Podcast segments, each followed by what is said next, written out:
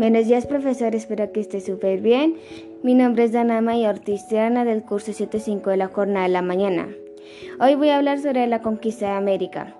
Contexto histórico siglo XV y XVI marca el paso de la Edad Media y la Edad Moderna. En los siguientes acontecimientos social, cultural, económico y político se presentaron las siguientes situaciones.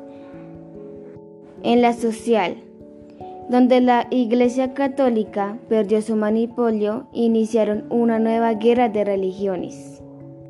En la cultura, renueva el arte, la literatura y la ciencia, recopilando el valor de la antigüedad greco-romana. Desarrolla pensamiento humanista donde el ser humano es el centro de todo. En 1445, Govender crea la imprenta.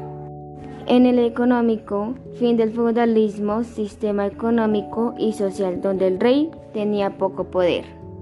En el político, la decadencia de la nobleza y el feudalismo trae la ascensión de la monarquía, un estado moderno. El matrimonio de Isabel de Castilla y Fernando de Aragón en 1469 marcó unos cambios en la historia de España. En 1492 inicia Cristóbal Colón un viaje marítimo en busca de nuevas rutas comerciales, apoyado por los reyes de España. En 1492 llega a un nuevo continente, América, en la isla que ahora es las Bahamas. Ahora voy a hablar sobre cómo era América antes de los españoles. Habitaban diferentes sociedades aborígenes que se encontraban organizados en clones, tribus o confederaciones, de los cuales unos desarrollaron arquitectura, ciencia, agricultura y organización social. Habían culturas desarrolladas de los cuales se encontraban los mayas y aztecas en México y Centroamérica, los incas en Perú. Ahora voy a hablar sobre los viajes marítimos. Iniciaron un viaje marítimo con el fin de buscar rutas comerciales por el Mediterráneo con tres destinos, Alejandría, Trípoli y Constantinopla en la cual es considerado imperio romano. Los portugueses, bajo el mando de Enrique, emprendieron la exploración de la costa de África. En 1492, Cristóbal Colón, estando mar adentro al oeste, en el Océano Atlántico, descubre islas y cree estar cerca a Asia. Algunos años más tarde, Vasco de Gama llega a las Indias rodeando el África por el sur. Y ahora voy a hablar sobre el llegado a América. El 12 de octubre de 1492 llegaron un grupo de españoles liderados por el italiano Cristóbal Colón, el cual llegaron a una isla llamada Guanahani después de cruzar el Océano Atlántico, pensando que se encontraba en las islas de Asia, pero en realidad habían descubierto un nuevo continente, el continente de América. El 3 de agosto de 1492, Cristóbal Colón salió del puerto de Palos, acompañado por 90 hombres y tres barcos.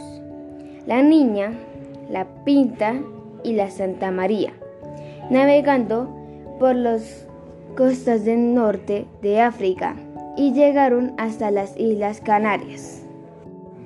Desde allí partieron el 6 de septiembre en dirección al oeste y luego de cinco semanas llegaron a Guanahani, isla situada en las Bahamas la cual puso el nombre de San Salvador.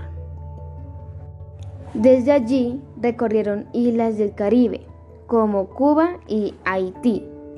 Cristóbal Colón realizó cuatro viajes liderando por los reyes en 1492, en 1493, en 1498 y en 1502.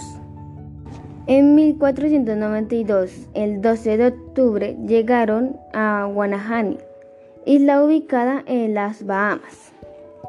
En 1493, 24 de septiembre, descubrió las pequeñas Antillas, Dominica y Guadalupe, pasó por Puerto Rico, luego Cuba y navegaron por el sur descubriendo Jamaica.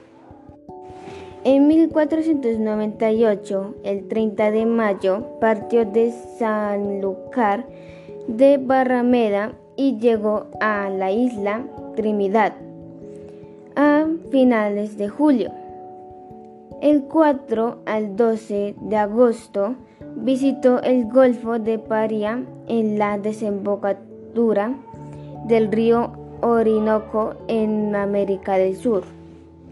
Entre 1502 y en 1504 exploró las costas de América Central, Honduras, Nicaragua, Costa Rica y Panamá.